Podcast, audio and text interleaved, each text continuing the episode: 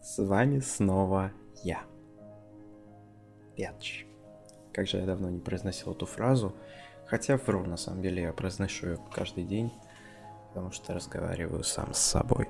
Но это сейчас не важно, потому что у нас снова подкаст «Батальон Петча» а, и пакета. Правда, пакета сегодня нету. Да, прошу меня простить, потому что сегодня 9 мая, Э, не потому, что я записываю подкаст в этот день, а потому что я не записывал их так долго, больше месяца я не записывал подкасты на этом канале, и вообще ничего не было в Майнкрафтоведении. Но, если честно, там я вообще не знаю, что сейчас делать. Вообще. Типа, есть, э, есть куча крутых YouTube каналов, где можно что-то рассказать. Я пытался копировать информацию оттуда, но смысла особого не было, потому что не было а, тех, с кем можно это обсудить, а просто самому рассказывать это как-то неинтересно, прикольно же обсуждать. А вот просто разговаривать, рассказывать что-то можно на этом канале. Да, на этом канале. Поэтому я, собственно, здесь записываю подкасты чаще. Если я когда-нибудь найду человека, с которым можно поговорить по поводу Майнкрафта, его обновлений, прочего, прочего, прочего, то выпуски вернутся. Ну или когда выйдет все-таки Minecraft 1.16, думаю, что-нибудь выпущу по этому поводу. Ладно, стоп. Все. Закончили с Майнкрафтом. Да, у нас сегодня 9 мая. Сегодня отмечается великолепный э, и прекрасный праздник День Победы. Э, собственно, в этом году День Победы проходит достаточно странно, достаточно, ну так, как сказать, странно, достаточно необычно. Не привыкли мы проводить так День Победы. Но, да, к сожалению, придется мне упомянуть а, коронавирус, по поводу которого мы, мы записали наш прошлый просто такой идиотический подкаст. А, там мы очень глупо шутили и рассказывали всякое непонятно вообще что в конце он вообще превратился в какой-то цирк. Э, в общем, не слушайте лучше это, хотя, думаю, у вас нет, не хватит сил прослушать все там час небольшим, который мы записывали.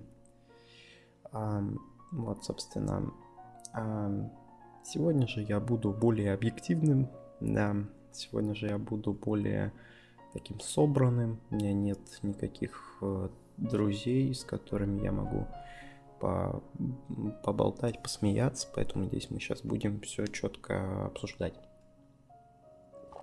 Но времени впереди много, и хочу сначала поговорить о том, что же прошло интересного все-таки в, в сфере, с которой мой подкаст связан самым-самым непосредственнейшим образом. А это гейминг, разумеется, видеоигры и прочее. А, да, на следующий день после того подкаста вышел Resident Evil 3, игра, которую я очень долго ждал и которая, ну как сказать, скорее даже оправдала мои надежды. Вы сейчас подумаете, что, что за бред. Но, тем не менее, скажу, конечно, конечно, у меня, я возлагал намного больше какие-то ожидания. Да, ожидания мои были куда, куда серьезнее а, от этой игры. Но, тем не менее, а, мне кажется, что я поступил очень правильно, что не стал делать ее предзаказ. Во-первых, у меня не было денег. А, да, и культура предзаказов, я вообще никогда не понимал этой культуры предзаказов, потому что, блин, ты платишь деньги за обещание, ты знаешь, как обманутые дольщики. Ну, как, правда, обманутые дольщики это серьезнее, а вот обманутые геймеры это как-то, ну, вроде глупо, но, блин, тебе же все равно обидно. Деньги, главное, ну, вернуть, наверное, можно все-таки, но все равно, какого фига? Я ждал, тут такое. Поэтому я, разумеется, ждал эту игру, но решил сделать так. У меня, в принципе, сейчас я накопил себе деньжат, могу позволить купить прям в Steam'е, да, прям 2000 отдать. Но я сделаю так. Я посмотрю рецензии, ну, и потом уже, соответственно, сформирую какое-то свое мнение. Ну, как большинство людей делает, я думаю. Ну вот, собственно, да, рецензии я посмотрел, и они оказались, разумеется, не самыми положительными. Многие ждали такой второй части, только третьей части. Но мне кажется, вторая часть, а, как третья часть, все равно бы никогда не удалась так же хорошо, как вторая. а, потому что все-таки и оригинальная третья часть тоже была а, таким, ну как бы не назвать ее выкидышем Капкома того времени, потому что, наверное, вы уже слышали историю про то, что у них был контракт э, с Sony на то, чтобы выпустить три игры из серии Resident Evil там до выхода Sony PlayStation 2 на первую плойку точнее. И вот уже скоро выход э, плойки второй, а выпущено всего две игры. И, соответственно, игра Resident Evil 1.9 а, они решили ее переименовать в Resident Evil 3, потому что она была, она была такая, она была абсолютно, ну то есть она, конечно, была в сеттинге, она была, разумеется, про те же самые события, но она была таким, как бы, так сказать, бонусом, наверное, ко второй части.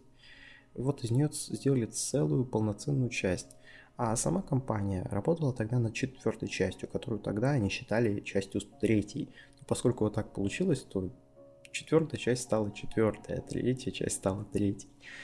А здесь же, по сути, ну, я не скажу, что такая же ситуация, но в, в области разработки она очень похожа, потому что разрабатывала ее не основная компания, насколько я понял, а именно какое-то какое отделение, там не было мало сотрудников – и, соответственно, сроки, как всегда, были очень сжатыми. Хотя кто-то говорит, что Resident Evil 3 была готова буквально там типа через месяц после релиза Resident Evil 2, и просто из-за того, что вторая часть стала такой популярной, они решили э, добавить еще сетевой режим, над которым, собственно, работали весь год. А, вот, по поводу сетевого режима ничего сказать не могу, потому что я вообще не играю в сетевые режимы. То есть, типа, да, он есть, но я его даже не скачивал. я вообще, ну, то есть, мне абсолютно это не интересно. А, вот, поэтому ничего не скажу. А по поводу компании, да, как я уже сказал, третья часть бы никогда не стала второй, потому что, во-первых, там абсолютно другие события. То есть, э, это, эта часть состоит из экшона полностью и целиком. А, там постоянно что-то взрывается, свистит, пердит и так далее.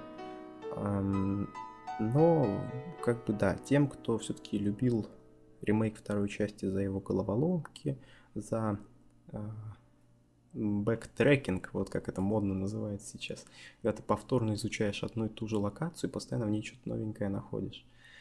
Вот тот, я говорю про полицейский участок как раз. За все это, собственно, многие полюбили ремейк второй части. Так вот этого нет абсолютно в тройке. То есть ты там пробегаешь только по первой локации несколько раз, когда ищешь одно там и другое что-то. Все остальные локации абсолютно, абсолютно ли, линейные, и нигде ты назад не повернешь, потому что тебе это будет не нужно абсолютно. А, да и к тому же там, там есть также несколько, несколько, так сказать, каких-то территорий, которые можно исследовать, да, а, но опять-таки какие-то из этих территорий будут э, просто у тебя мелькать перед глазами, когда ты будешь бежать где-то, и то есть ты их даже не поисследуешь толком. А другие, другие ты можешь исследовать, но там, как бы, наверное, не так много всего полезного спрятано. Да, хотя, в принципе, есть та же самая тема, как и с э, этими штуками второй части, маленькими, которые можно было искать, забыл, как они назывались.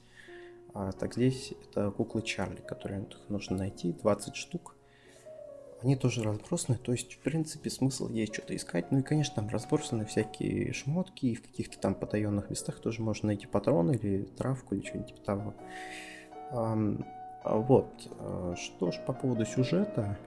Сюжет, в принципе, в принципе, по канону, ну, разумеется, сюжет по канону. Единственное, что они вырезали очень много всего из игры. А, несмотря на то, что Resident Evil 3 и так была, так сказать, неполноценной игрой, оригинальная часть 99 -го года, так вот они вырезали еще. Вырезали а, локацию в э, башне вот этой, там где пауки гигантские бегали. А еще они вырезали, по-моему, а, они вырезали часть, где Джилл путешествует по а, полицейскому участку. А еще, кстати, ну, я, разумеется, в оригинал не играл, но я смотрел. Смотрел лонгплей на ютубе. Кстати, довольно интересно, особенно, знаешь, с этим музыкой такой создается ambient, как это сейчас называется. Вот прям приятно именно не играть, а смотреть все эти игры.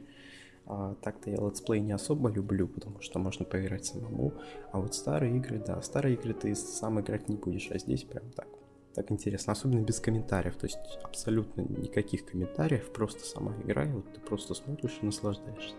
Я наиграл в Resident Evil 3 в итоге, ну, около 30 часов. Учитывая то, что эту игру я прошел, наверное, 3 или 4, 4 раза я ее прошел. Правда, четвертый раз я ее проходил, ну, так сказать, как бы не полностью. Я просто загружал определенные сейвы и делал нужные мне дела, чтобы собрать все ачивки. А, да, для того, чтобы собрать все ачивки, мне нужно было пройти игру 4 раза, хотя можно пройти, по-моему, за 2 раза, собрав все ачивки, но мне как бы было неинтересно. Все-таки первое прохождение у меня было такое, просто ознакомительное полностью. Um, да, и прошел я игру не потому, что мне прям она так понравилась, настолько я в нее влился, что начал ее перепроходить сотни раз, а потому что она короткая, она очень короткая. В Стиме даже есть ачивка за то, что я прошел менее чем за два часа. С ней я как раз и делал свое второе прохождение. Попутно что-то собрал еще для еще одной ачивки, но да, я ее получил и прошел менее чем за два часа.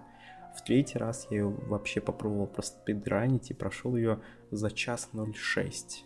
То есть если ты все знаешь, то игра очень-очень короткая. Сейчас э, я вспоминаю ситуацию со вторым резидентом и со второй компанией. Потому что в первой компании за Леона я играл долго, я играл, э, ну, может быть, 8 или 9 часов я проходил эту игру. Ну, то есть не так уж долго, да, там, если сравнивать с какими-то другими играми. Но для резидента это очень много. Обычно резиденты проходят, типа, там за 4-5 часов а здесь целых 9. Но это был мой первый резидент, как бы это странно не звучало. Ну да, я никогда не играл ни в резидент, ни в хорроры в принципе. Um, но вот так серьезно. Я проходил uh, только Alien Isolation всех хорроров, мне он прям очень понравился. Но давай об этом как-нибудь другой раз. Mm. А вот э, здесь э, сложилась такая ситуация, я сейчас говорю про вторую кампанию, ремейка второй части, что за Клэр я просто забыл, куда идти. Где лежит этот ключ, что мне надо искать. Я долго шарился по всему полицейскому участку, когда меня преследовал э, тиран, тирай мистер Икс. И, блин, реально было страшно, и реально, был, и реально хотелось идти дальше. То есть здесь я исследовал, ходил туда-сюда, нигде не мог найти этот ключ, орал, где же этот ключ, и дрить его в корень и, собственно говоря, ни, ни, ничего не, не мог э, с этим поделать. Здесь же я просто бегал с одной точки в другую, потому что знал, где находится там отмычка, знал, где находится там а, еще какая-то сюжетная вещь, там гранатомет, например, дробовик. Просто бежал туда, потому что бежать больше некуда. Вся игра это сплошной коридор. Но, тем не менее, Resident Evil 3 мне понравился. Почему? Да потому что я понимал, что я покупаю игру на 2 часа, коридорную, коридорный шутан с зомби на 2 часа и с э, великолепной главной героиней. Все, то есть я просто для себя это сказал, да, я покупаю вот эту игру за вот эти деньги. Да, я сумасшедший, но я это делаю. И, собственно говоря, сделал. И из-за из этого абсолютно не жалею, хотя в Стиме много негативных отзывов. А, вот. Если бы я был таким ярым фанатом второй части, то я, пожалуй, все-таки эту игру не купил. И, разумеется, она мне понравилась намного меньше, чем вторая часть, но, но все равно понравилась. Вот, по поводу третьей части, думаю, Резидента все рассказал. Также, также хотел все-таки, ну, немножко поделиться тем, во что сейчас играю вообще во время всей этой самоизоляции и так далее. А да, кстати, один страшный и пугающий факт обо мне. Многие мне не верят, но я действительно не выходил на улицу с 21 марта. На моих глазах за окном таял снег, а, распускались листики, сейчас уже цветы а на яблонях, э, яблони все цветут, а, одуванчики уже, то есть лето полноценное. То есть я зашел домой, когда была зима, и выйду когда-нибудь а, из дома, когда будет лето. Ну или, наверное, опять зима, я не знаю, сколько я еще сижу. А, ну, как говорят, как я сейчас... Ладно, подожди, подожди. Сейчас немножко про игры, а потом пойдем по всей этой теме. Очень подробно во всем, разумеется, будем разбираться. Про игры. Про игры. Про игры, казалось бы, вроде все, да, вроде как ничего не выходило, и ничего не взломали такого крутого, что, что на что лень тратить. Не, ну, точнее, не особо хочется тратить деньги, ну, вот поиграть как бы можно. Не, ничего не было. А, разве что колду взломали, вот эту новую, но я колду не особо люблю.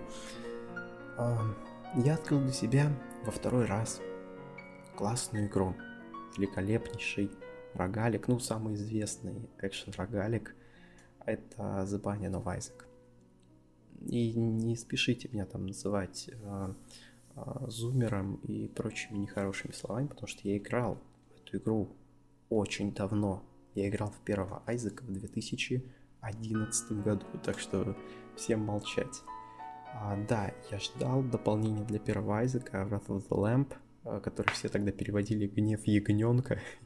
я не понимал, как может у ягненка быть гнев, а это типа гнев Агнца, то есть такого а, непорочного создания, чистого, девственного. Ну, это в религии используется выражение. Да, я, я прошел заново Айзека, ну, правда, не знаю, кто в теме, э, я думаю, тут поймет, я прошел до сердца мамочки, ну, раз пять, наверное. Типа дальше я вообще не мог зайти никуда. Дальше меня ждала неминуемая гибель. Но, тем не менее, я наигрался в Айзека Wrath of the Lamp, который, который оригинальный 11 года, и таки решил себе приобрести обновленного Айзека, который Ребёв, который 14 года, у которого еще три дополнения, последний из которых как бы не особо вроде как. Да, в 2014 году я знал про Rebirth, и мне он изначально не понравился, в первую очередь своим графическим стилем. Все-таки я привык к графике первого Айзека, и все его боготворили, говорили, какой прекрасный Rebirth, он же не лагает, там же столько всего добавили, там же огромные комнаты, там же куча боссов, там же еще куча артефактов и куча всяких там проклятий, а, например, для персонажа. Да, и персонажей тоже стало намного больше. Так вот, для меня все эти, а, все, все это множество плюсов а, закрывалось одним огромным минусом, который заключался в графике. Они ее полностью поменяли, полностью переделали. И я просто не мог в нее играть на старте. Вот. Я просто посмотрел такой, что это, что, Айзек, что ли? Блин, сделали какую-то попсовую парашу из моего любимого Айзека. А, да, это было в 2014 году, а сейчас я такой подумал, блин, а почему бы и нет? Тогда я, в принципе, до Айзека не особо хорошо играл. Было, было классно, если бы я там доходил до мамочки хотя бы. А сейчас я уже вроде как про геймером LG прохожу там на сердце мамочки. Нормально, абсолютно спокойно. А, и подумал, а почему бы не купить? Почему бы? Правда, денег мне на все не хватило, купил только оригинальную игру. Но, но потихоньку, потихоньку иду к заветной цели. Ну, надо признаться, что все-таки Rebirth намного проще, намного казуальнее, чем оригинальный язык. Там добавили кучу нового стафа, а, кучу предметов, артефактов, которые тебе дают просто какие-то комбо им, им, имбовые. Просто, просто кошмар. Я еще понял там тему с сидами, что ты можешь записать сид, потом пройти игру как-то. То есть, а, если вдруг там тебе что-то выпало крутое, ты можешь там перепройти, если вдруг умер, да. Но тебе не будут начисляться достижения. И вот я начал проходить, и с первого же раза, то есть я типа дошел до мамочки, потом там со второго раза дошел до сердца мамочки. То есть я даже не умер ни разу. И я всегда записывал эти седы, потому что я всегда думал, блин, какая-то мне имба попадается постоянно. Начал, естественно, все эти седы записывать. Так вот, я потом понял, что это просто там, там все седы такие. Просто игра стала намного проще. Я просто их записывал, записывал, записывал. В какой-то момент понял, блин, да, там всегда ты какой-то ультракомбо собираешь, из-за которого ты просто неубиваем становишься. и нормально все-таки, и реально интересно можно поиграть за персонажей, у которых нет красных сердец вообще. А, то есть это Азазель, либо Синий Мальчик. Синий Мальчика ты открываешь э, довольно поздно, а вот Азазеля ты можешь открыть, а, по-моему, а, не потратив сердца красные, что ли, на двух уровнях. И вот за него реально интересно играть. То есть там ты реально можешь умереть в любой момент и восстановить здоровье никак. Mm. Да, поэтому, поэтому Реберф я поставлю все-таки там, ну, наверное, может, шестерочку. Он хороший, да, да даже семерочку, наверное, но вот, вот эти вот все комбо, которые ты можешь легко мутить абсолютно. То есть для тебя никаких вообще не требуется там умений как-то лавировать среди вражеского огня или еще что-то. В Айзеке оригинальном я реально страдал, я реально не мог. Я ждал, когда же я смогу дойти до мамочки, когда же я смогу дойти до сердца. И я реально к этому долго шел. А здесь я, я не скажу, что мне пригодились какие-то мои знания из оригинального Айзека, потому что много артефактов было абсолютно незнакомыми. Я их просто брал, потому что, ну, это же артефакт, как он может быть нехорошим, не каким-то бесполезным. А, а в итоге получалось, что всегда, всегда получалось что-то очень-очень-очень-очень хорошее и прям, прям серьезное какое-то оружие. А, вот. Для тех, кто не знает, что же такое The Isaac, это, пожалуй, лучший рогалик вообще созданный когда-либо. Он есть на Windows, на Mac, по-моему, на Linux тоже, и на iOS. Его нету на Android. А есть только всякие порты корявые. Вот, но на iOS он есть и стоит, по больше тысячи рублей. Я не знаю, как на телефоне вообще можно нормально играть в Айзека, но вот, типа, почему бы и нет. И, впрочем, кстати, самое главное, что, по-моему, если ты покупаешь Rebirth на одной платформе, то ты ее покупаешь сразу же на всех. То есть ты можешь там ввести какой-то код. Я не знаю, я не чекал всю эту информацию, но просто знаю, что типа вроде как ты можешь это сделать. Потому что на старте продаж у них была именно эта фишка. Не знаю, осталась ли она у них. Что касается дополнений для Айзека, то про них я не могу ровным счетом сказать ничего, но что-то мне подсказывает, что с ними будет играть еще проще. А, то есть, а типа куда уже проще, мне кажется. Потому что я не супер про MLG игрок какой-то, да. Но первые же, то есть типа первый трай, и я дохожу до мамочки, второй трай, я дохожу до сердца мамочки, и третий трай, я таки умираю, но умираю я уже там в вомбе где-то, или уже дальше в этой в темных тех глубинах, глубинах сатана. Вот. То есть в оригинальном Айзеке я до этого доходил только иногда, там, в одном из десяти, из, там, из 15 траев. Здесь я просто там с третьего раза дошел до туда. А, да, все, пожалуй, сказал по Айзека. Что еще? Что еще? Ну, накупил я себе барахла, конечно, в стиме, потому что ну что, мне учиться, что ли, ну честное слово. А, накупил барахла, да, сейчас буду делиться. Купил себе первое, это Alien Isolation, про который я уже рассказывал, и про который я говорил в другой раз. А, вот он, другой раз, потому что скидка на него была очень большая, скидка 26 апреля. Оказывается, это день чужого во всем мире отмечается.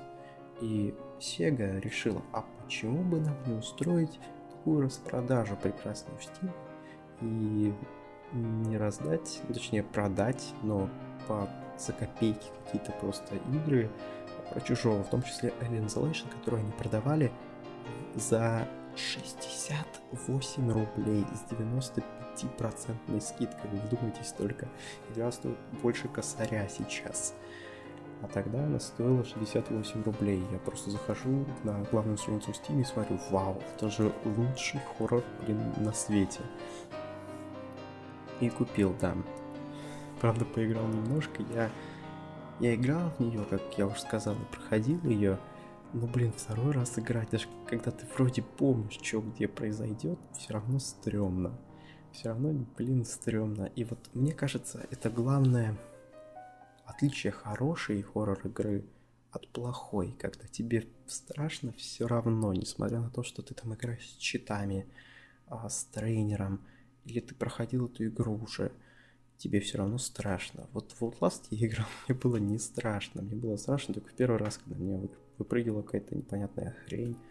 И, конечно, было страшно. Но потом я просто знал, где она выпрыгнет, и просто морщился немного. Потому что, блин, неприятно, когда что-то тебе в монитор прыгает. Да, поэтому я считаю Outlast плохим хоррором. А вот uh, Alien Isolation, мое почтение просто. Лучший хоррор всех времен и народов. Также я купил Metal Gear Solid 5.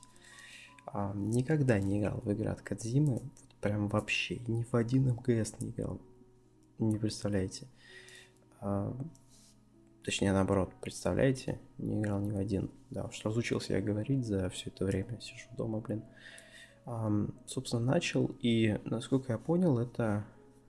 Это же мои любимые фаркраевские вышки. А, ну не знаю, я захватил типа первый аванпост и такой, вау, да это же оно, это же еще один Far Cry. А я-то думал, когда же шестая часть, я же так люблю захватывать вышки. Нет, без, без каких-либо приколов и без какой-либо постеронии. Это действительно так. Я реально обожаю Far Cry за то, что можно захватывать вышки. Я не знаю. Именно Far Cry. Я помню, я потом начал играть в игру под названием... Очень интересную игру под названием Tom Clancy's... Ой, да? Tom Clancy's Ghost Recon Violence. И там все, что нужно было делать, это захватывать вышки. И все. захватывать вышки, а потом захватывать вышку с боссом и убивать босса. И так, по-моему, в 30 округах, а потом типа ты захватываешь вышку главного босса казалось бы, идеальная игра для меня. Но мне она что-то не зашла. А, вот. Особенно после пятого Far Cry, который прям был реально хороший. Мне очень понравился. А, вот. Да, так вот, эта игра, она именно про это. Именно про вышечки, мои любимые. А, впрочем, нет, я, конечно же, не имею права говорить про что это игра, потому что, блин, я просто как бы захватил аванпост какой-то и все, и потом решил закончить, потому что в эту игру очень сложно играть на клавомыши. Все подсказки в Metal Gear Solid 5 всплывают для геймпада. Играть на геймпаде, ну, блин, играть шутеры на геймпаде с автоимом, когда я могу играть на клавомыши и целиться сам, ну зачем мне это нужно? Но подсказок для клавомыши нет, а также в игре нет курсора, то есть в меню ты должен кнопками вот нажимать вот так вот. Непонятно, почему они сделали такой убогий интерфейс, но ладно. Короче, буду играть дальше, буду смотреть, что за игра. То есть пока, типа, не судите меня за мои слова. Посмотрим, что будет. А следующее, во что я играл, играю, буду играть, это City Skylines. Снова я в нее начал рубиться. Блин, ну это вечная игра. Я наконец-то узнал про то, что там есть сценарий. Ну, то есть я знал про это. Мне постоянно было впадло как-то их выполнять. А здесь как бы мне не хочется строить свой город, а вот тут город есть, но в него надо просто что-то исправить. И вот я начинаю, начинаю играть, и понимаю, что это какая-то нереальная задача. То есть э, в первом сценарии нужно было перевести 200 тысяч пассажиров на, а, на кораблях. То есть нужно построить этот самый порт, морской порт, и, собственно говоря, увеличить на него бюджет весь на максимум. И даже вот с этим увеличенным бюджетом, то есть я играл очень долго. Я играл, ну, наверное, неделю прям нормального задротства. У меня город, город вырос там до 150 тысяч человек, и у меня было 120 тысяч э, перевезенных людей. Я думал, это будет довольно быстро, а это реально долго. И я сделал, пожалуй, самый большой город за все время, когда за все время, которое я строил вообще в City Skylines. И там все равно не хватает. Сейчас мне просто уже лень туда заходить, потому что, ну, Первое, ты не оставишь просто там АФК, не уйдешь куда-то, чтобы сами, э, сами капали эти туристы. люди перевезенные, потому что может всегда начаться как какой-то трэш может начаться там, масс, массовое вымирание, потому что, ну, потому что началось и все.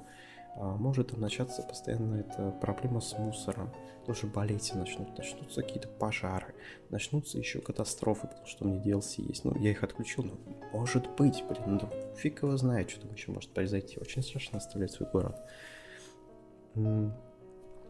И в итоге, как бы, 120 тысяч и все проходил еще несколько сценариев, но они типа мне не так запомнились, потому что там они довольно быстро выполняются. А вот этот прям он, он да, он, он реально классный. А, что еще? Что еще? Пытаюсь вспомнить. А, ну конечно, Stardew Valley. Интересная довольно игра. Я ее посмотрел и подумал, надо, надо бы купить потому что это прям то, чем надо заняться на карантине, выращивать себе там фрукты, овощи и так далее. Но, правда, насколько я понял, вначале тебе нужно прям нормально так погриндить в шахте, а, порыбачить, прям чтобы деньги заработать, потому что зарабатываются они там реально тяжело. То есть рыбка стоит 20 монет, а самая убогая кирка стоит 200. То есть 10 рыб надо выловить, чтобы купить просто, ну, кирку какую-то, блин, которую ты копать будешь, а тебе еще нужно купить там семена, там нужно апгрейдить свою лопату, там и так далее, весь инвентарь. Нужно там цветочки какие-то покупать еще, чтобы там их всем дарить, чтобы все а, тебя любили. А, блин, и на все это нужны деньги, и там прям их реально трудно заработать. А рыбу ловить, самое главное, это тоже довольно сложно. Тебе нужно, а, ну, ты знаешь, это любимая история с рыбалкой, когда тебе нужно удерживать там э, картинку в бегающем квадратике. Картинку можно увеличить только там нажав на мышку и отпустить ее, она будет падать. Ну, как во Flappy Bird примерно. Да, это очень выбешивает. Ты прям... Черт, под конец ненавидишь эту игру, потому что тебе нужно задротить, задротить нее. Вот, ну, пока что я вот не перешел в другую стадию и типа даже немного забросил ее. Ну посмотрим, что будет дальше.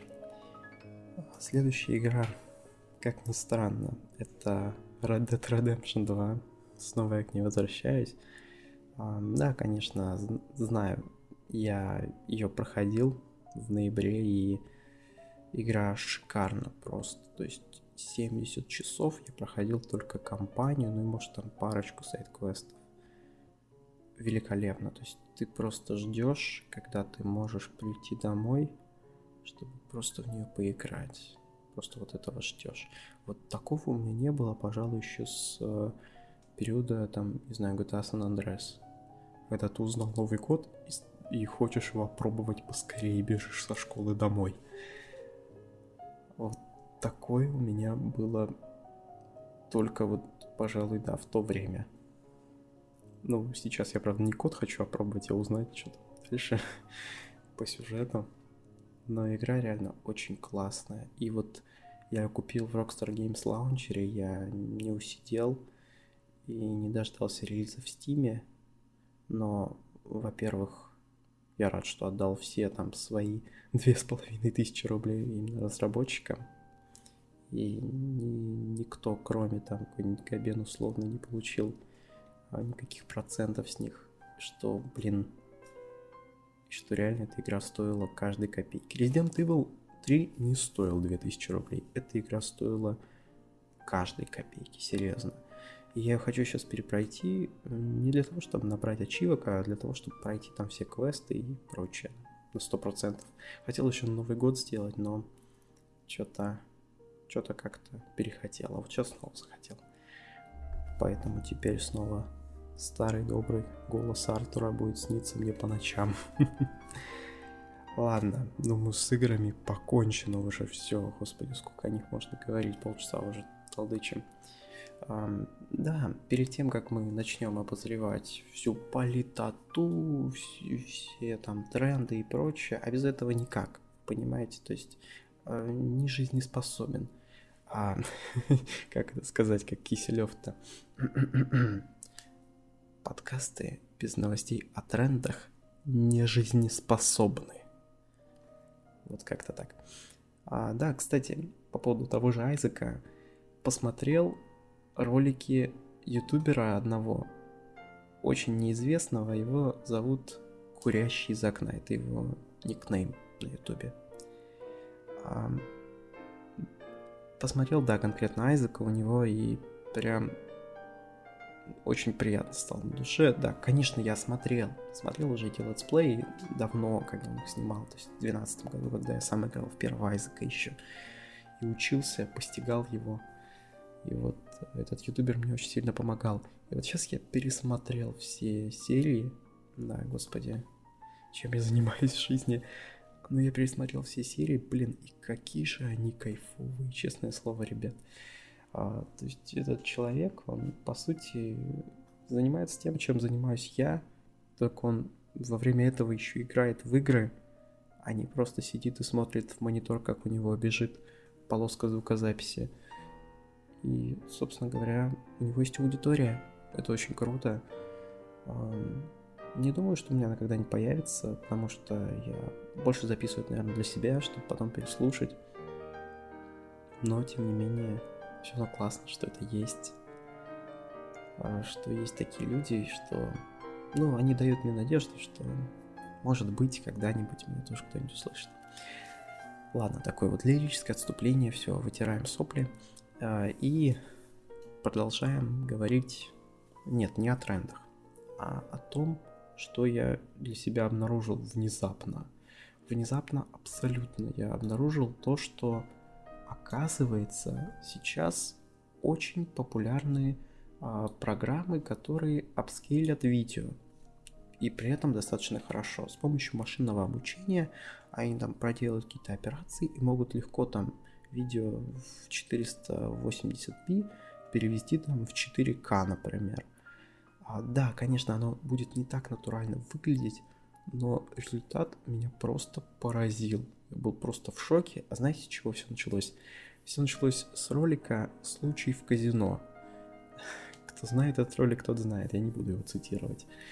В общем-то, я нашел этот ролик в 720p, то есть в HD, Хотя вы, наверное, если смотрели, знаете, что он не особо хорошего качества. Так вот, этот ролик был тоже заапскейлен с помощью нейросети. Выглядел, конечно, довольно странно, да, но, но все равно ты замечал, что вот что-то в нем есть, что-то вот прям вот как он должен был выглядеть, если бы эта камера реально умела снимать в 720p условных. И такой смотришь, а блин, а красиво же. А красиво реально же перевели. Да, не очень, как бы, лица людей смазаны. И знаешь, когда движ... двигаются люди э, в кадре, там было всего 25 FPS на оригинальной записи. И здесь они просто перемещаются, как какие-то непонятные мыльные тучи какие-то, честное слово. Но все равно я был просто поражен. Потом я нашел заапскеленный до 4К 60 FPS первый ролик на ютубе а, который тоже выглядел так, так интересно, мягко сказать. Ну, то есть он выглядел недостаточно живым и недостаточно натуральным, но в то же время достаточно таким посмотришь и, блин, а ведь вроде реально как будто, как будто и правда камера снимает так – но вот все равно есть ощущение, что он состоит из каких-то отдельных кусочков, которые наложены были на видео, как-то скомпонованы так, чтобы все это вместе смотрелось красиво. И вот это ощущение тебя не покидает. А, но, тем не менее, я решил попробовать эту программу. Так вот, эта программа называется а, Topaz а, Gigapixel. А, собственно, она может увеличивать размер фото. Я проверил на своем на своем на своей аватарке из ВК, в котором я больше не сижу, но аватарка у меня там осталась. А, так вот проверил на ней, и он ее увеличил в 6 раз. И это реально выглядит очень-очень натурально. Немного остались шумы, а, но она все равно есть. Я думаю, я приложу ссылку какую-нибудь к этому подкасту, если кому-то интересно будет, то это все будет в описании лежать. Вот, но самое-то интересное не это, самое интересное это работа с видео, конечно же. И тогда я нашел программу от тех же разработчиков, она также называется, но работает с видео. А, собственно говоря, я попробовал загрузить свой собственный ролик, и результат был, ну, так сказать, не особо, наверное, все-таки сохранялись шумы а, от черестрочной развертки.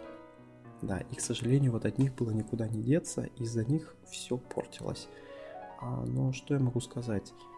В принципе, э, работала неплохо, и результат действительно был. То есть, э, конечно, он не увеличит там видео с вашего старого Сименса там в 4К, так чтобы это выглядело фотореалистично и так далее но вот как такой необычный инструмент, чтобы показать, на что способны технологии, то есть увеличить какой-нибудь там мем с начала десятых годов, это он может, и это он с радостью. И это и вы можете, если вдруг захотите. А устанавливайте просто программку. Нет, покупайте, конечно. Можете найти их на каких-нибудь сторонних сайтах в исключительно образовательных целях, да ее использовать э, взломанную. А, разумеется, никакие взломанные версии для коммерческого использования использовать нельзя. Эм, да, то есть просто так посмотреть, почему бы и нет. Я, собственно, так и сделал. Купил, конечно же, что. А что касается фото, то здесь ситуация прямо противоположная. То есть, что касается фото, эта программа работает безотказно и действительно увеличивает классно. То есть, если с моей аватаркой, которая нарисована, он справился так не очень, потому что там, ну, в принципе, рисунок, и там сложно передать там истинную там, фактуру и так далее, то с фотками работает великолепно. А, я проверил на нескольких фотографиях, и все безотказно красиво смотрятся. То есть все там травинки, которые были просто одним сплошным зеленым месивом, это реально стали травинки. А там все морщинки на коже, которые были спрятаны за слоем вот этого вот мыла а, от старых фотоаппаратов, стали морщинками, в том числе и у меня. Так что, что касается фото, то оно работает уже сейчас. Что касается видео, оно работает уже сейчас тоже, но не так хорошо. Каким я вижу вот э, будущее всех этих технологий, думаю, что возможно будет переделать а, случай в казино в 4К, в VR, в 60 FPS, а, не знаю, в 3D, но не сейчас еще. Все-таки сейчас ты посмотришь так и подумаешь, о, прикольно, но как-то все равно недостаточно реалистично, недостаточно натурально. А через 10 лет очень даже, очень даже ты сможешь сам побыть тем дилером, на которого он орет. Потому что ну, потому что я просто не представляю, как это работает уже сейчас. А что может быть через 10 лет, вообще трудно представить. Да. А сейчас мы как раз поговорим о том, что через 10 лет, а что прямо сейчас. Разумеется, это тренды и прочее. Итак, наш любимый ковид 19. Нет, нелюбимый, конечно, поскорее бы он уже ушел, потому что это ужасная напасть, болезнь, от нее болеют люди, от нее умирают люди. И это на самом деле ужасно. Поэтому вы как бы не подумайте. Итак, что же произошло со 2 апреля 2020 года, когда я записывал последний вот этот свой подкаст. А, собственно, последний подкаст а, мы записали еще после этого, даже, даже не второго, по-моему, записывали его, а раньше. А, вот, второго я хотел записать подкаст, но что-то как-то не срослось а, по поводу нового путинского выступления. Да, именно тогда Путин продлил а, режим самоизоляции по всей России на месяц, то есть до 30 апреля. Собственно, весь месяц я сидел дома, не нарушал самоизоляцию, хотя смотрел в окно и видел, как с каждым днем все больше и больше увеличилось количество транспорта, количество людей на улице. Что уж говорить о сегодняшнем дне, хотя сейчас ночь, 2 часа ночи, а что же говорить о сегодняшнем дне днем, собственно говоря, 9 числа, когда, ну, вроде как самоизоляция, ну как же, это же День Победы, вы что, надо все равно выйти на улицу. И многие выйдут, очень многие выйдут.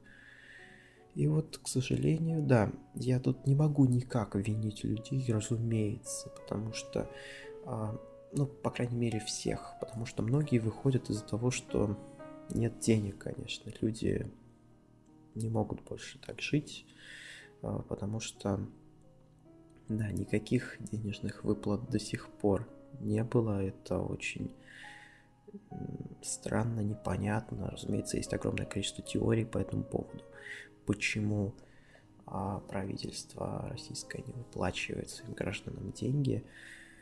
А, да, и многие вышли именно, именно работать, потому что многие были закрыты, например, там парикмахерские, у нас вот разрешили парикмахерским работать, но опять-таки там есть условия особые. А многие вышли погулять на шашлычки на 1 мая, да. А, кстати, да, многие как бы таких людей э, очень не одобряют, так сказать, их деятельность. А, но я тоже люблю шашлычки и скажу так, дорогие любители шашлыков, если у вас есть свой дачный участок, то езжайте на него ешьте там свои шашлыки. Если у вас нет дачного участка и вы собираетесь, как в случае с моим регионом, где-то у реки, на городском пляже, который закрыт, но вы все равно там собираетесь, или где-то на опушке леса, огромной толпой, то не надо этого делать. Ну что вам сложно, что ли?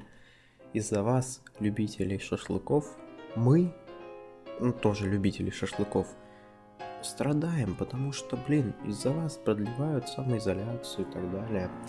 А на самом деле я считаю так, что а, вся эта история с самоизоляцией, а, вся эта история с нерабочими днями, все это ну, такое, такое наигранное, такое нелепое, такое глупое. Вдумайтесь только, это ведь та самая ситуация, которую нам твердили долгое время с голубых экранов. Ситуация, когда наступит черный день, к которому мы там готовились как-то, мы откладывали деньги, фонд национального благосостояния, а, мы постоянно возвеличивали Путина, мол, вот у нас там царь хороший, бояре плохие, вообще там вот сейчас придет а, черный день, и мы все сплотимся вокруг царя, да? Что же в итоге? Путин оказывается где-то непонятно где, в каком-то помещении. Люди предполагают, что это бункер. А, кто-то говорит, что там это его зап... резиденция в Новоогарево, да? А, хотя многие сошлись на мнении, что это все-таки бункер. Что э, Путин, так как находится в группе риска по COVID-19, решил забраться в бункер, а вообще никого к себе не подпускать. Вполне, вполне жизнеспособная теория. А, хотя многие ее отвергают, говорят, что это типа просто его какая-то резиденция. Ну не знаю, в обычной резиденции бы не стали завешивать шторы, причем вот такими вот такой вот тканью blackout, которая абсолютно не пропускает ничего, а, как мы видели на фотках. Ну, собственно, ладно, я не хочу здесь разводить какие-то конспирологические теории. Целом это странно, что у нас вроде как все это время был общенациональный лидер. Но вспомните только, кто же нам присоединил Крым? Крым же наш, ребята, вы что? Забыли совсем. А кто там, не знаю, что еще Путин сделал? А, ну, в общем, вот есть у нас такой лидер, да, мощный, сильный. А, Крым вот присоединил, да, еще там, что у нас? А, 9 мая, вот.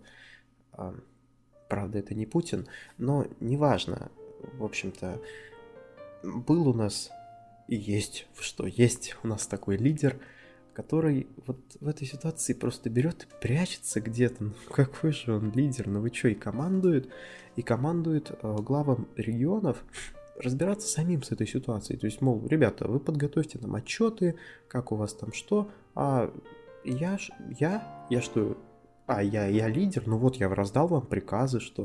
То есть Путин не хочет отвечать абсолютно перед народом, перед своими избирателями, потому что, ну, он, как я уже говорил, не жизнеспособен без России, которая его кормит уже целых 20 лет. И, собственно, да, э, сегодняшняя ситуация это показывает, как нельзя просто хорошо.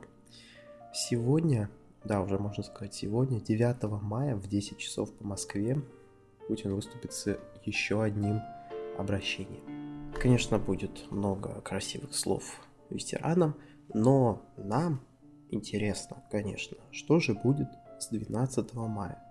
А, ну, не знаю, хотя 11 вроде как типа выходной день, но он вроде как и рабочий, не знаю, вроде как везде об этом говорят. А, да, типа с 12 мая должны начать снимать режим самоизоляции. Но как же круто-то, блин, у нас же не прошел еще пик заболевания короной. И снимаем самоизоляцию. То есть, когда... Я не знаю, можете объяснить логику, пожалуйста, этих людей? Почему, когда у нас было там по 50, просто по 50 людей в день прирост в России заболевания, он ввел самоизоляцию. А сейчас, когда прирост 10 500 человек в день, он ее снимает. Что происходит? Ну, ладно, на самом деле все, конечно же, знают, что происходит. Снимает Путин самоизоляцию для того, чтобы э, оживить как-то уже нежизнеспособную э, экономику России. Потому что, ну да, как вы знаете, ситуация с коронавирусом совпала с нефтяным кризисом. Да, думаю, вы знаете все эту историю, я не буду ее повторять. Но, короче, дела у России сейчас очень, очень плохи. Дела у моей страны очень-очень плохи.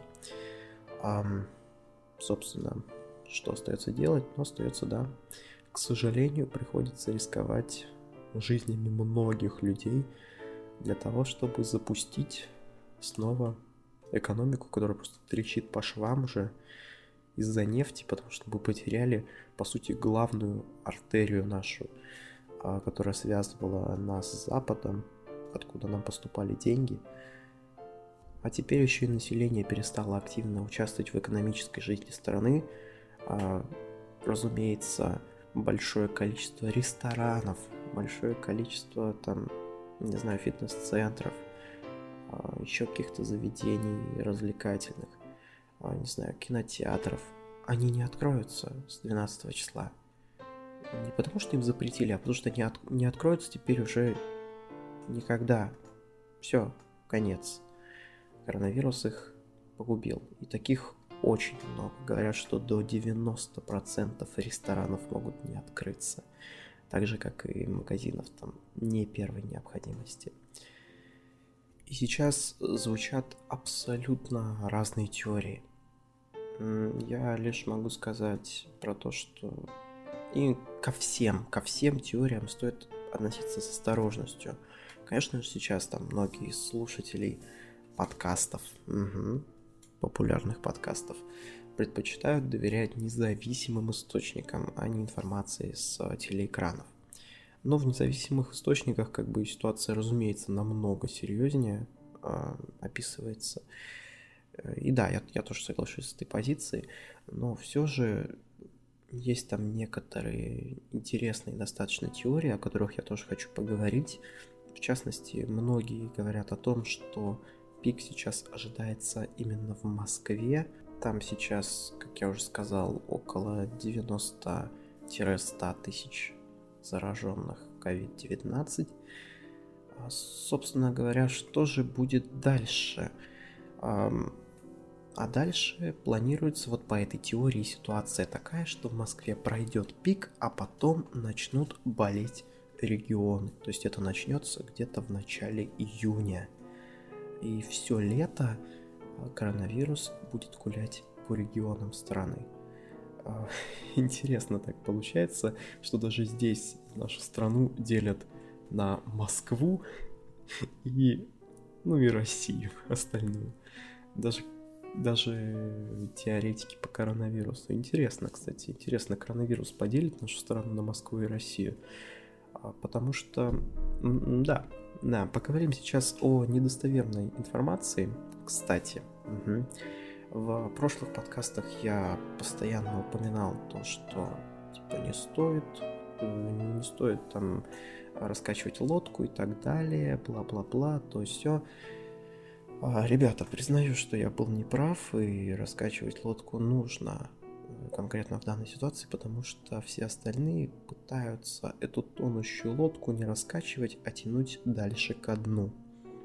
А, я сейчас говорю про власть, конечно же, в первую очередь, и про людей, которые э, связаны как-то с властью про врачей, например. А, прямо сейчас, перед записью этого подкаста, вообще вдохновился я на запись этого подкаста а, после недавнего фильма о коронавирусе и ситуации в больницах от э, канала «А поговорить». А, там описывается абсолютно какая-то ужасная, страшная ситуация, которая происходит в наших больницах сейчас просто, просто какой-то ужас. И я, разумеется, не хотел как бы приближаться к этой теме сразу, и вот только спустя час решил все-таки начать что-то про нее говорить. Помимо той теории, про которую я уже сказал, да, она тоже была в этом фильме, там также рассказывается об оснащенности российских больниц, где лечат людей больных коронавирусом. И, ну, ребят, я просто не знаю, я обычно не рассказываю про такое, я люблю пошутить, поглумиться, но здесь явно не тот случай. В общем, ребят, очень сильно советую вам посмотреть этот фильм. Да, он долгий, около часа, но вы же слушаете этот подкаст уже час, значит, время, время у вас есть. Вот я к чему. Посмотрите, это правда очень интересно и намного полезнее, чем мои подкасты, уж поверьте. Если коротко, то есть такая организация Альянс врачей. А, эта организация, а, это типа как профсоюз она работает или что-то типа того, могу ошибаться, не верьте мне, если что. А, собственно, она помогает. Она помогает врачам по всей России. Если вдруг врачам что-то не хватает, они, собственно, пишут или снимают видео Альянсу врачей, просят помочь. Альянс приезжает и помогает. Вроде как все прекрасно на словах, да? Что же на деле? А на деле, а, собственно, работников Альянса врачей не пускали в государственные больницы, где лечат э, больных COVID-19.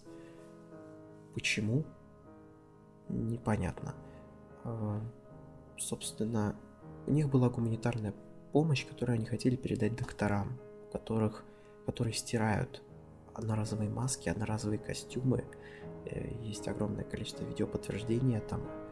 Они просто хотели передать маски, там защитные какие-то еще вещи. Им не дали этого сделать. Врачи хотели выйти, их не выпустили.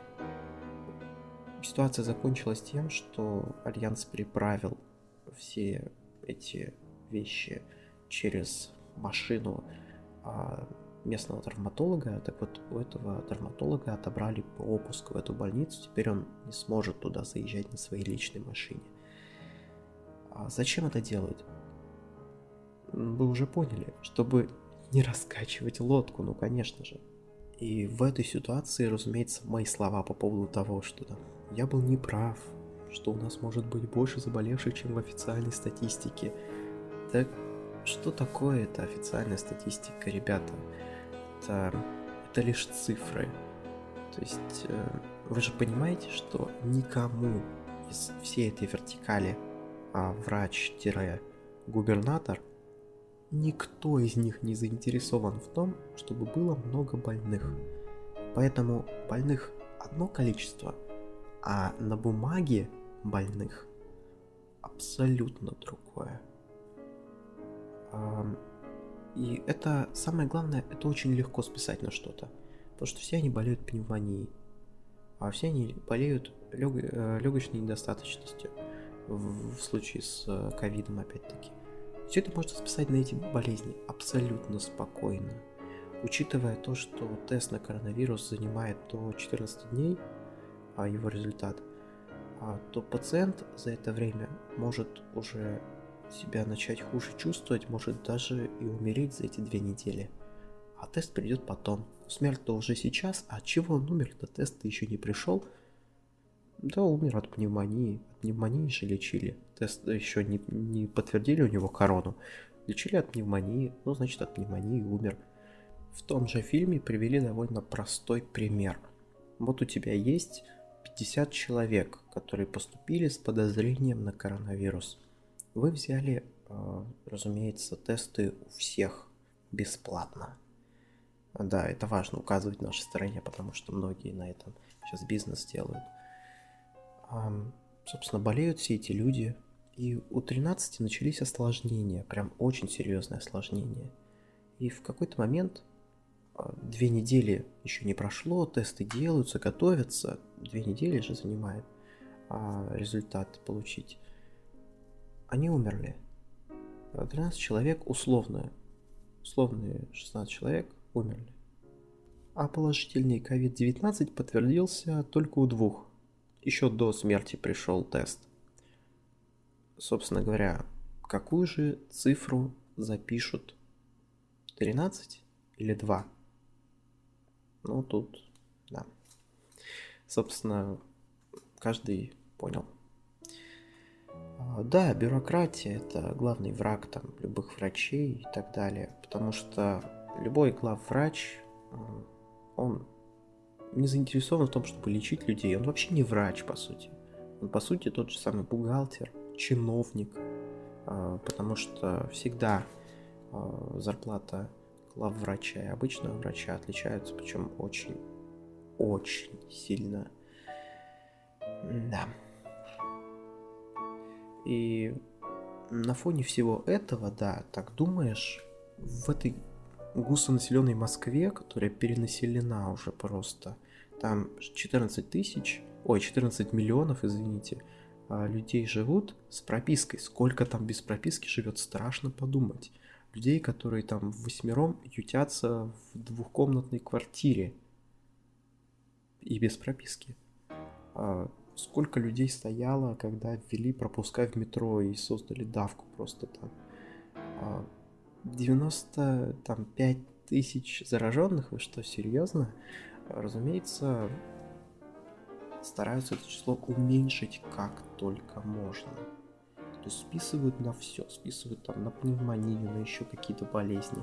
Смерти, заражения пишут там как ОРВИ или еще как-нибудь потому что никому не интересно лечить коронавирусных больных. Никому. И только если подтверждается тест, их переводят, а, и врачей, которые там лечат. А, иногда врач может лечить там человека с ОРВИ, например, да, а не с коронавирусом, и сам заразиться коронавирусом, а потом продолжать лечить людей с ОРВИ. Таким образом, собственно, потому что власти не хотят наводить панику, они создают просто катастрофическую ситуацию в стране. А, я сейчас не раскачиваю лодку, разумеется. А, я просто хочу сказать, что а, просто верьте себе, верьте здравому смыслу. Подумайте просто. Ну, серьезно. Вот есть у нас чиновники, есть у нас там какие-то министры там и так далее. Есть простые врачи. Врачи, которых запугали, которые боятся что-то сказать не так. Потому что сверху не поймут. Сверху не поймут и уволят, а на его место хотят еще несколько таких же, потому что в стране есть нечего, и они готовы работать с коронавирусными больными. Поэтому те врачи, которые работают с людей, с людьми, зараженными COVID-19, они сами становятся разносчиками инфекции А, они получают катастрофически мало Б, и некоторые из них даже кончают жизнь самоубийством. Ну, если верить официальным источникам, конечно. Так, там, по-моему, уже три человека выпали из окна. Это были врачи, они лечили коронавирусных больных. Двое из них, по-моему, скончались. Третий в тяжелом состоянии лежит в больнице. Они же не просто так это делают, эти люди. А, либо они были вынуждены так сделать, потому что они рассказали про то, что действительно происходит в больнице. А, либо они заразились просто сами, не хотели, не хотели заразить всю свою семью и других людей. Я, я не знаю, что им двигало в тот момент. Но ситуация очень серьезная, очень страшная. И на фоне всего этого а, наш президент собирается а, потихоньку смягчать ограничительные меры. Да. Но вот только если в США э, происходят действительно акции протеста, там люди протестуют, но там, извините, и почти 2 миллиона зараженных. Ну и то, разумеется, это число тоже неверно, разумеется, не только у нас такое.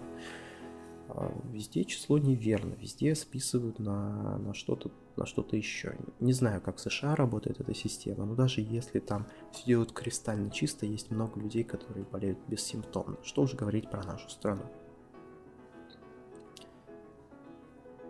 Что же в итоге?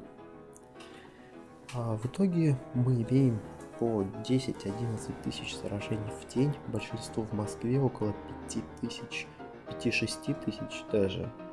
В Москве около 100 тысяч, а в регионах как-то маловато. Даже в Петербурге всего 6 тысяч. То есть в Москве столько за день прирастает, а в Петербурге всего 6. Да, разумеется, вся эта ситуация будет двигаться дальше в сторону регионов, а когда начнут сниматься, начнет сниматься там самоизоляция и так далее. Мне страшно, если честно, подумать, что будет в будущем. Что касается ЕГЭ, не знаю, если кому-то интересно мое мнение, то, конечно же, его перенесут. Этого не могут не сделать. А, потому что сейчас все только начинается. Да, вы это слышали еще месяц назад от меня, но ничего не поменялось. Все только начинается, серьезно. А, еще в передаче Гордона Андрей Ларионов рассказал, что в США э, к концу 2020 года прогнозируется заражение 90 миллионов человек. Сейчас там 2 миллиона практически. Ну, то есть, получается, коронавирус будет еще набирать обороты, в нашей стране это уж точно с нашими-то мерами поддержки от государства – а когда люди вынуждены выходить на улицу и заражать других. С нашим-то оснащением больниц, когда врачи не вынуждены, но работают, потому что... Да ладно, вынуждены они конечно. Когда врачи боятся говорить о своих проблемах. Ну, то есть, реально уже просто какой-то роман известного писателя Джорджа Оруэлла. Страшно жить здесь. Это правда. В этой ситуации, конечно, интересно, как же поступает наша оппозиция, да? А, ну, я, разумеется, не буду говорить про кремлевские партии, там, коммунистов и прочих. А, да, там есть порядочные люди, но они в основном представлены в регионах разумеется, вся верхушка полностью пропутинская, и даже думать нечего. Я все же хотел поговорить про главного оппозиционера нашего русского ютуба Алексея Навального. Он за это время выпустил фантастическое расследование про миллионы Елены Малышевой. Оно очень всем зашло. А, но также еще до него он выпустил крайне странное видео – нет, конечно, все, что там было сказано, это вполне себе, э, вполне себе верные, верные требования экономические к нашей власти. А в частности, они требовали выплатить а, каждому россиянину сейчас в руки лично с 18 лет всем по 20 тысяч рублей, а, на каждого ребенка по 10 тысяч рублей. Если ничего как бы не... Если ситуация не изменится, то в мае-июне выплатить еще по 10 тысяч каждый, каждый месяц. Остановить выплату по ЖКХ, остановить там налоги для малого и среднего бизнеса и так далее. Но как он собрался это делать? Он собрался собирать подписи на петиции. А, я, я, если честно, даже немного посмеялся с этого. Да, ситуация не смешная, конечно, но, блин, серьезно, собирать подписи на петиции. Я просто помню петицию, на которой там 2 или 3 миллиона подписей с просьбой не повышать пенсионный возраст. Я помню, она долго висела на а, главной странице сайта Change.org. 3 миллиона подписей, да, петиция набрала, круто. Так вот, ничего не поменялось. А, все эти петиции созданы для того, чтобы типа привлечь общественный резонанс. Они его привлекли, но только Кремль ответил отрицательно. Они сказали, что это популистские ходы Навального и так далее, и т.д. и т.п. Зачем она теперь нужна, эта петиция, если все, все, вы получили ответ. Что еще? Все, они, они ничего не будут делать. Почему продолжаете за нее агитировать? В том же расследовании про Елену Малышеву а, Навальный также продолжил агитировать за эту, за эту петицию. Все, вам же ответили уже, ничего не будет. Что, продолжим, продолжим подписываться в интернете и думать, что мы участвуем в политической жизни государства. А, да, разумеется, вероятность на то, что Путин принял бы принял бы повестку дня Алексея Навального, требования Навального Путин, вы что, издеваетесь, что ли? Путин-то фамилию называть боится. А тут он пойдет ему навстречу. Я тут недавно прочитал новости.